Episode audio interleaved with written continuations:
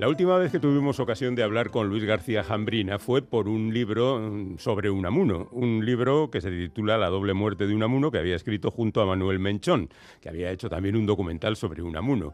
Y la verdad es que me resultó un poco extraño hablar con Luis y no hablar de las aventuras de su famoso pesquisidor Fernando de Rojas. Pero bueno, ya hemos vuelto a la normalidad. Luis, hola, ¿qué tal? ¿Cómo estás? Hola, encantado de nuevo. Bueno, aquí vuelve otra vez Fernando de Rojas a sus aventuras. Te desviaste un poco con lo de Unamuno, pero bueno. Bueno, hay eh, puntos de, contacto. Sí, ¿no? Entre gente intelectual que de vez en cuando se, ve metida en situaciones... Y, peleona, intelectual y peleona. Y, en situaciones extraordinarias. Exacto. Bueno, este es el sexto libro ya, ¿no? De, de Fernando de Rojas, se titula El manuscrito de niebla. Le recuerdo que todos los libros de la serie son el manuscrito de algo, empezando por el manuscrito de piedra, pero Cronológicamente este sería el tercero así de la serie, ¿no? Quiero decir que tú vas escribiendo conforme la historia exige, sin fijarte demasiado que vaya uno detrás de otro. Sí, no he seguido una cronología en, la serie como ocurre muchas veces en este tipo de, series literarias. Son novelas independientes, autoconclusivas, de modo que puede empezar la serie por cualquiera, por esta, por ejemplo, y no hace falta haber leído las anteriores. Bueno, esta es una novela, si se me permite, un poquito más curiosa que las anteriores, porque empieza siendo una novela negra o de investigación, donde nuestro protagonista va investigando, entrevistando a gente, indagando sobre unos hechos. Luego se convierte en una road movie y después en una novela de juicios. Eh, ¿En qué estabas pensando? bueno, ha sido el personaje. Yo, yo me dejo llevar por los personajes, simple. Y en este caso encima eran dos. No solo el nuestro, sino, sino el, del centenario, ¿no? El, invitado. El, quinto centenario. sí, Antonio de Nebrija. Antonio Nebrija. Entonces, en este caso incluso hay una doble intriga criminal, porque sobre la marcha me topé con una posible explicación de la muerte del rey Felipe el Hermoso, y también es un asunto que se toca en la novela. Pero sí, los dos personajes me llevaron un poco a, a mezclar géneros. A mí me gusta mezclar géneros, y en este caso yo creo que la mezcla es todavía mayor que en las novelas anteriores. Bueno, pero partimos, como ya hemos dicho, de una novela policíaca más o menos convencional en la que a nuestro personaje le encargan un trabajo, descubrir qué diablos está pasando con las obras de Nebrija, bueno, con la imprenta donde se imprimen las obras de Nebrija, que has creado también hay un personaje fascinante, ¿no? No sé si es mm, muy cercano al real, pero en cualquier caso sí es un tipo que se nos presenta con muchas luces y sombras y con un, equipaje a la espalda muy potente. Yo creo que sí se aproximaría al, real dentro de lo que se puede hablar en estos casos, porque tampoco es que haya demasiada documentación sobre el personaje, sí más que sobre Rojas, que es un personaje absolutamente enigmático. Pero en este caso, claro, partíamos del reto de un personaje que es catedrático de gramática. A priori parece muy poco atractivo e interesante, pero si empiezas a escarbar, resulta que tanto su vida, digamos, familiar y cotidiana fue interesante por, por, esas sombras, esas debilidades que tiene su personalidad, y luego también porque estuvo metido en muchos fregados, como suele decirse, y era muy, como he dicho antes, muy luchador, muy, muy peleón, siempre estaba en conflicto, tenía muchos enemigos y eso, claro, lo hace tremendamente atractivo. Yo he elegido además, creo, la época más interesante y central de su vida, que tiene que ver con ese eh, proceso al que lo somete, no la Inquisición, sino directamente el inquisidor general de entonces, hmm. Diego de Deza que le tenía un paquete bastante considerable. Pero bueno, oye, hay otra cosa que me ha sorprendido en este libro, en esta ocasión, en referencia a Fernando de Rojas, en la que el autor habla como mal de su Celestina, ¿no?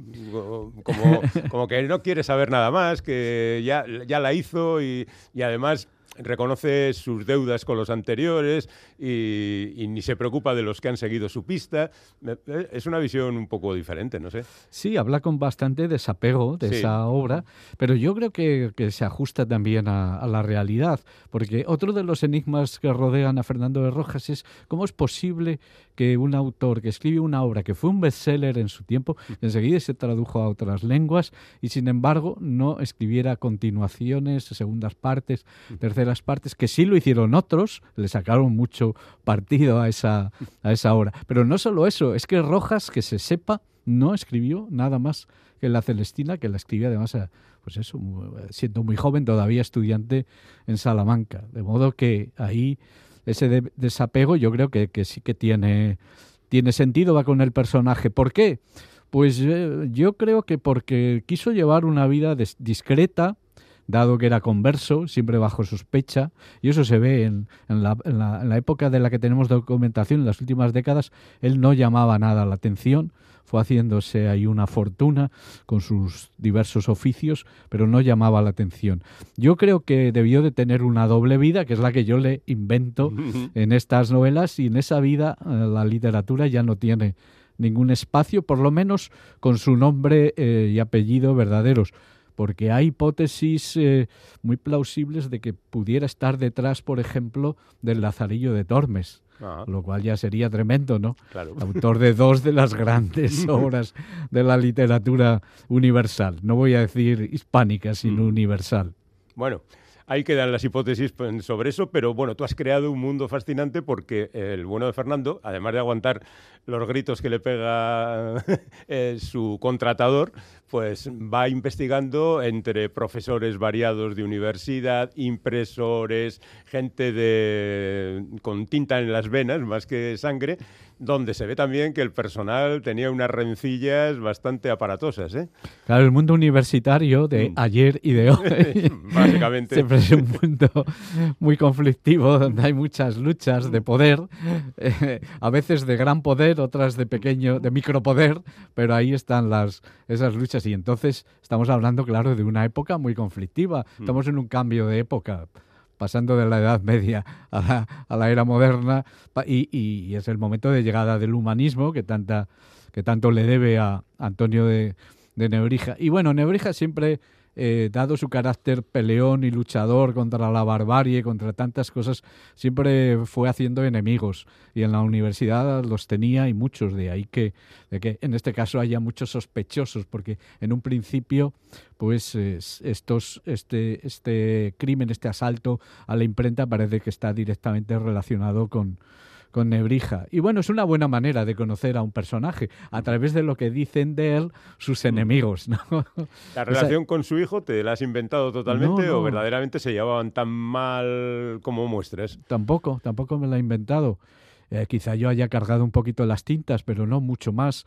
Hay un texto de Nebrija, en este, en este caso nada conocido, en el que él habla de, de, su hijo y del nacimiento de su hijo, y ahí se ve que hay una relación muy tensa, una relación de inmenso amor, pero también de resquemor y hasta de odio, porque el hijo mayor, que parece que estaba muy dotado y había tenido una formación privilegiada, no en los lugares convencionales, sino en la corte literaria de Juan de Zúñiga, donde vivía en ese tiempo su padre, sin embargo no quiso seguir los pasos de su padre. Era un vividor. Vivía como un marqués. Vivía como un marqués incluso mejor. y, lo que, y quería, lo que quería era ser un rentista y disfrutar de la vida. Y eso a Nebrija le llevaban los, los demonios, como, como decía mi abuelo.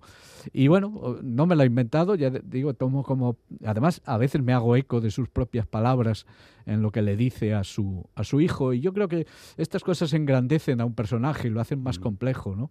Porque el problema de Nebrija es que está ahí en un pedestal y hay que bajarlo, a, hay que bajarlo a la, a la realidad, hay que humanizarlo y, bueno, y este tipo de cosas me, me lo facilitaron. En ese viaje que emprenden nuestros protagonistas, además de encontrarse con el hijo de Nebrija, se encuentran con dos asaltantes y entonces hay como una metáfora de la importancia de los libros porque salva de la muerte a Nebrija al parar la estocada mortal, ¿no? Un libro que llevaba en su ropa.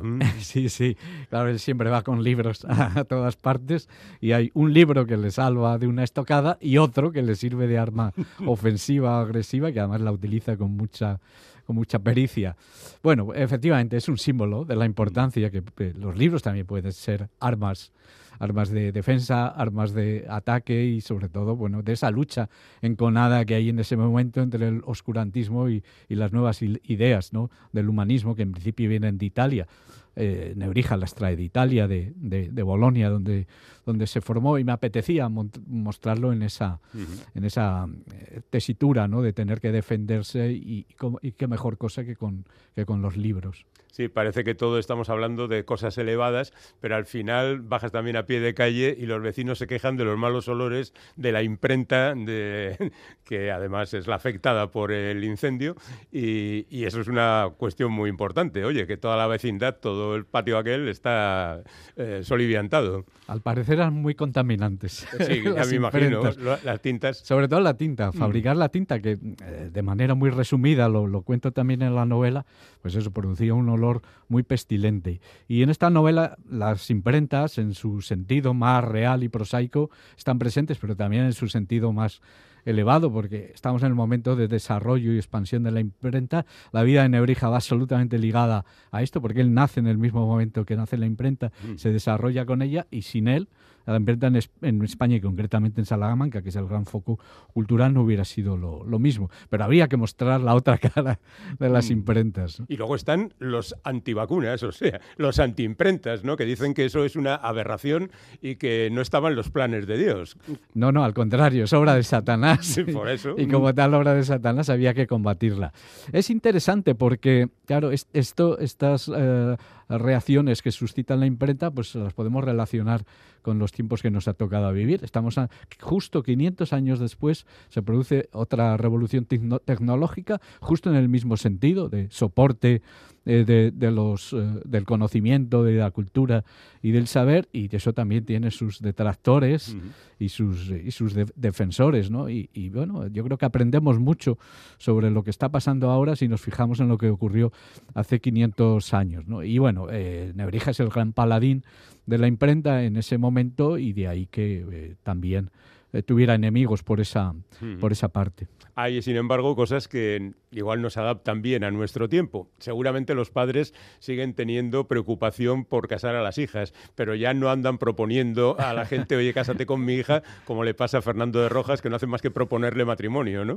Claro, es que era, era, una cuestión muy delicada y era un gran problema, ¿no? Con hacer buenos matrimonios. Eso no era solo cuestión de los reyes, en realidad afectaba a todo el mundo. Luego había que tener dote, etcétera, etcétera, sobre todo para las para las hijas, ¿no? Y bueno, en este caso he querido meter también, bueno, pues ese mundo, ¿no? Cotidiano, porque el gran problema a priori digo, de estas novelas, que como los protagonistas son escritores, humanistas, dramáticos, pues yo no quiero que el lector piense que, van a ser unas novelas eh, aburridas o elevadas o en las que el autor se pone estupendo constantemente. No, no están muy a pie de tierra y bueno, pues esta era una cuestión que me divertía mucho sacar a colación, porque Rojas en ese momento está en una edad ya muy crítica, 33 años, ya tenía que sentar la cabeza y tanto Nebrija como un célebre librero que había en la ciudad pues quieren, quieren casarlo, ¿no? Y bueno, de esa manera también quería meter el personaje de otra de las, de las hijas de,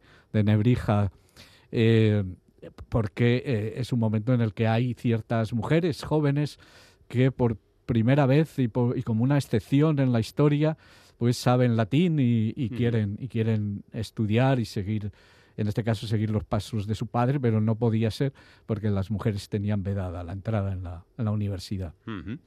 Bueno, eh, la verdad es que eh, vas sorpresa tras sorpresa en la novela hasta desembocar en ese enfrentamiento en las alturas entre el inquisidor y este buen hombre. Eh, bueno, al margen de que evidentemente Nebrija va preocupado por lo que puede pasarle, se encuentran con un, viajero que les cuenta las atrocidades que se producen en, los juicios y en las condenas posteriores y todo está mm, un poco mm, aplastado por esa sensación de, uff, aquí, de aquí no salgo vivo, ¿no? Y esa parte final de la novela te ha permitido, pues, un enfrentamiento casi épico.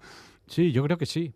Eh, entre Diego de Dezan, el gran inquisidor general del momento. Esto es un personaje histórico, ya había aparecido en otras novelas mías anteriores y, debía de ser un inquisidor de cuidado, porque aquí el que tiene la fama es Torquemada, pero este era mucho peor. O sea, era tan cruel y tan, y tan fanático y salvaje que hasta Fernando el Católico tuvo que deshacerse de él al final. No voy a, no voy a contar más, más detalles. Pero, claro, en este caso, efectivamente se habla de, autos de fe, se habla de tortura, pero esa es la parte quizá más conocida de, los, de la Inquisición, de los procesos inquisitoriales. Yo he querido mostrar cómo era más o menos un proceso inquisitorial, ¿no? en los procedimientos que estaban muy reglamentados, que se seguían, eran, eran siempre procesos secretos, todo era secreto, hasta las cárceles eran secretas, pero sobre todo había unas características que me parecían muy peculiares, como por ejemplo que el reo nunca sabía de qué se le acusaba. Es kafkiano. kafkiano. Aquí la palabra es que cuadra perfectamente. De hecho, a mí me recordaba mucho las, novelas, no solo, mm. no solo la del proceso, sino también la del castillo de mm. Kafka. Y, yo creo que, Kafka se debió de inspirar en los procesos inquisitoriales, lo, digo muy, muy en serio. Claro, el, reo no, no, si se defiende, mal, si se calla, peor, porque entonces lo torturan, porque la, verdad se obtenía bajo tortura y, la verdad obtenida bajo, la declaración obtenida bajo tortura tenía más valor que si no era con tortura. De modo que, bueno, eso crea unas situaciones en las que le va a ayudar eh, Rojas, porque Rojas, no lo olvidemos, es bachiller en leyes y también conocía muy bien los procedimientos inquisitoriales porque él era de una familia de, de conversos. De modo que se crea ahí una situación, es la culminación de la novela, pero a mí me parecía muy interesante para mostrar cómo funcionaba burocráticamente este, este, este artefacto que era la Inquisición. Luego la sede de Sevilla, que era un castillo enorme eh, que, causaba terror en, en, los sevillanos, se persignaban cuando pasaban por allí para que Dios los librara de caer en las garras de la, de la Inquisición. Bueno, como hemos leído novelas posteriores de Fernando de Rojas, ya sabemos que evidentemente él no puede caer en la lucha esta y además sabemos si se va a casar o no con las candidatas, porque conocemos su historia posterior, ¿no? Sí, sí, pero eh, en, efecto aquí, no, aquí no se va a casar todavía.